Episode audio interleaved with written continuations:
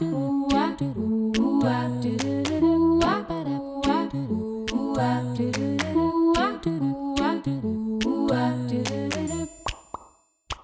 Hello, bienvenue sur le podcast À votre pleine santé, le podcast décomplexé sur la santé et la nutrition qui vous partage toutes les clés pour vous sentir bien dans votre corps et dans votre tête.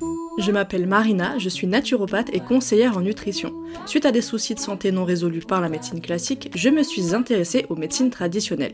Convaincue aujourd'hui par la nécessité d'une approche globale des troubles de santé, j'accorde autant d'importance au bien-être mental qu'au bien-être physique.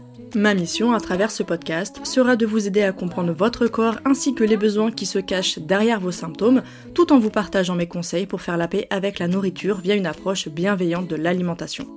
Je vous retrouve chaque mercredi pour faire le plein de vitalité et de sérénité au quotidien, car la pleine santé se trouve entre vos mains. Je suis ravie de vous retrouver aujourd'hui avec un nouvel épisode sur une thématique qui fait beaucoup parler.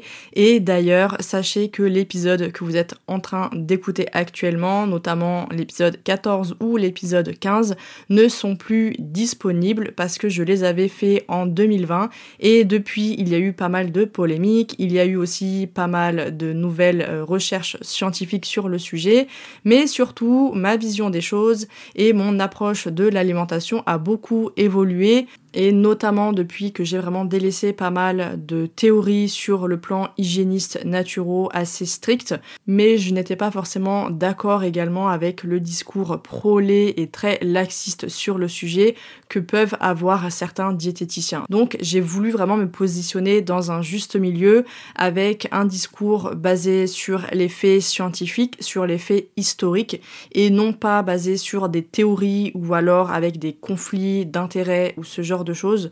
Voilà, l'objectif vraiment c'était de vous proposer un contenu le plus objectif possible et c'est pour ça que je vous ai créé donc quatre nouveaux épisodes sur le sujet, à savoir l'épisode 71, 72, 73 et 74. Dans l'épisode 71 du podcast, vous découvrirez la vérité sur la consommation de produits laitiers pour atteindre les besoins en calcium. En effet, j'ai décidé de commencer cette saga avec le point clé qui est à l'origine de la grande consommation de produits laitiers dans certains pays, notamment en France, à savoir leur richesse en calcium pour une bonne santé des os. Donc, est-ce que ce sont les seuls aliments riches en calcium? Doit-on suivre les recommandations de 3 à 4 produits laitiers par jour pour combler nos besoins en calcium? Que disent les études à ce sujet? Eh bien, je vous dis tout dans cet épisode. Dans l'épisode 72, on va parler de la quantité de produits laitiers à consommer pour une santé optimale. Je vous parlerai donc des risques associés à une surconsommation de produits laitiers, quelle est la bonne quantité à adopter en termes de produits laitiers, notamment pour les personnes qui souhaitent en consommer, afin d'avoir un apport équilibré et de ne pas tomber dans les excès? On verra également si les versions allégées sont une bonne alternative ou pas. Et enfin, est-ce que les produits laitiers ont des bienfaits sur la santé? Et si oui, lesquels?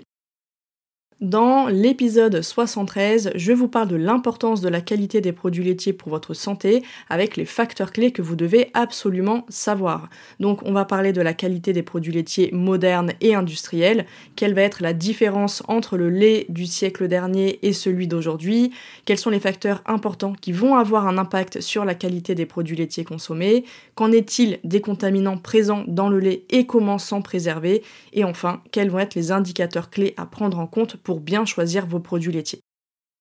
Et pour terminer cette saga, eh bien, rien de mieux qu'un sujet qui a fait beaucoup polémique et qui est très intéressant et pourtant pas si connu que ça, à savoir les caséines bêta A1 et A2 du lait, où j'aborderai les recherches les plus récentes pour faire la lumière sur les mythes entourant ces protéines laitières.